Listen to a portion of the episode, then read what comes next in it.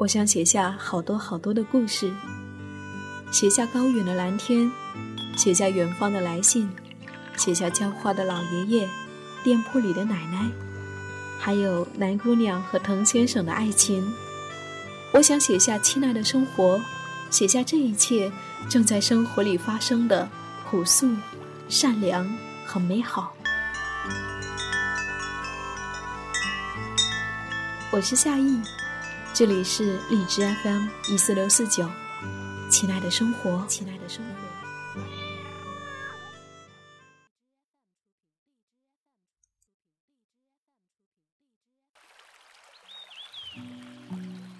如果你愿意，生活就是远方。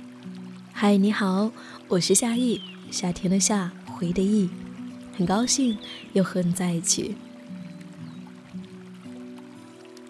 一直以来很喜欢民谣，直到最近读了一本关于民谣的书籍，听了一些民谣歌曲，才发现民谣其实分为好多种，其中有一种叫做根源性民谣。根源性民谣和我们的故土文化是一脉相承的，在这些歌谣里，我们会听见故乡的声音。那么今天想要跟你分享。我写下的这篇日记，和你分享最近的这几首根源性民谣，希望你可以在他们的歌声里听到遥远的故乡。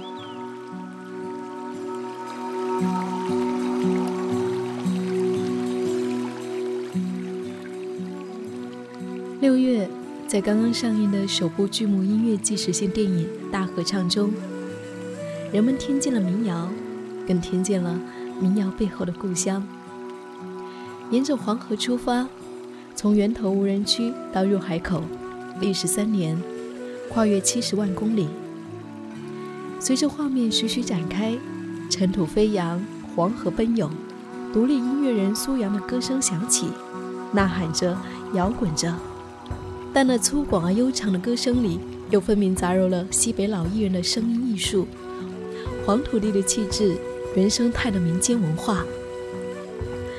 九十八分钟的纪录片里，人们听见了三千年的黄河文明。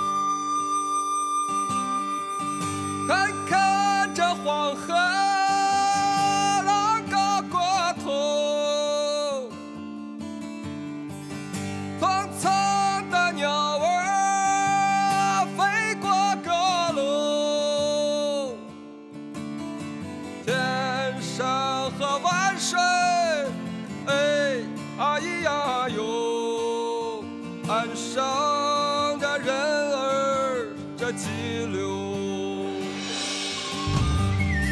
你走的时候招一招手，拉手。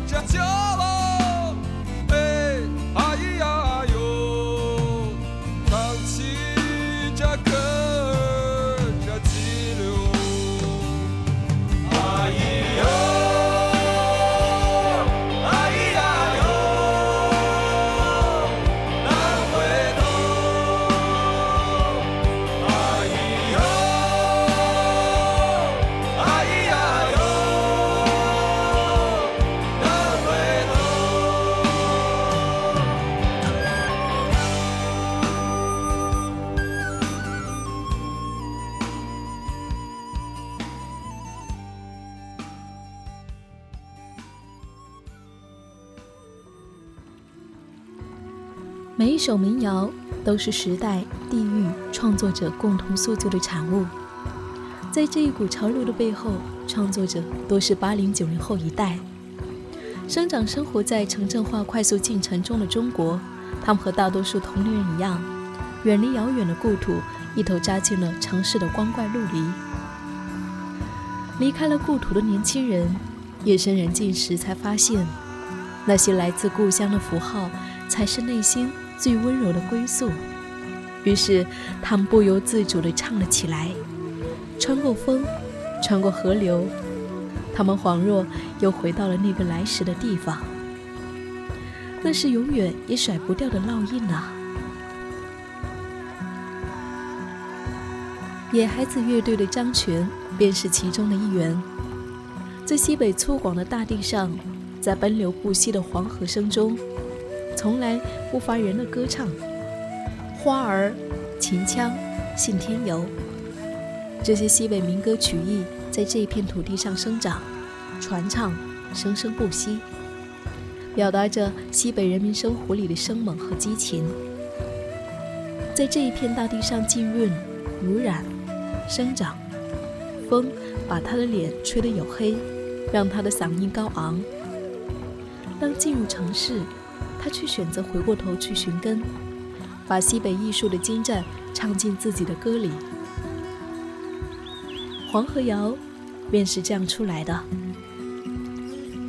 一经喊出，那刺啦啦的黄土像是被吹了起来，聆听者的眼前竟是空旷粗犷的原野，奔腾的河流，阳光下光着膀子劳作的农民，一幅幅西北大地的图画。在歌里呼之欲出。黄河的水不停地流，流过了家，流过了兰州，远方的亲人啊，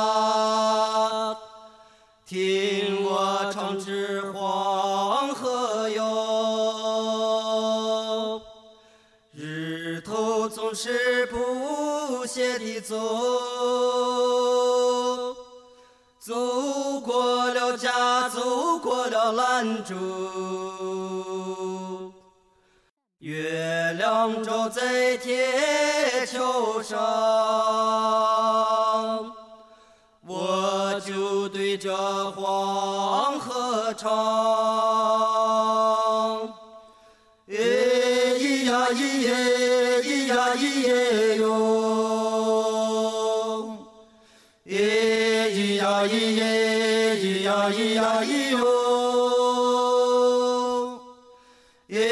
咿呀咿耶，咿呀咿耶哟，我就对着黄河唱，每一次醒来的。时候，想起了家，想起了兰州。故乡有花，有树，有河流，有过去祖祖辈辈的生活和一代代人积淀下来的文化。故土文化是我们当下时代不可或缺的文化底色，一旦消失，便无可寻找。好在还有苏阳，还有张全们。比如说四川大凉山的莫西子诗，甘肃的低苦爱乐队，广东的五条人。这一群年轻人不惯厌看着骨子里的文化就这样慢慢的远离，于是他们从草根出发，拒绝人云亦云的商业唱片运作系统，把故乡的歌谣用年轻人的方式演绎出来。给这个世界留下了一片水草丰茂之地。和传统的艺人不同，新时代的民谣歌手们试图向前走，以新的表达方式和传播方式重新演绎原生态民乐，融入这个不断变化的新时代。在这些民谣当中，添加了很多流行音乐元素，形式多样的编曲配乐。与此同时，他们的歌唱空间也不再囿于封闭的民间，他们走出了故乡，走出国门，到世界各地去歌唱。他们唱着民谣，你唱着故乡。感谢他们，把故乡留在歌里。那么最后，来和你分享莫西子诗的这一首《妈妈的歌谣》。我们下期见。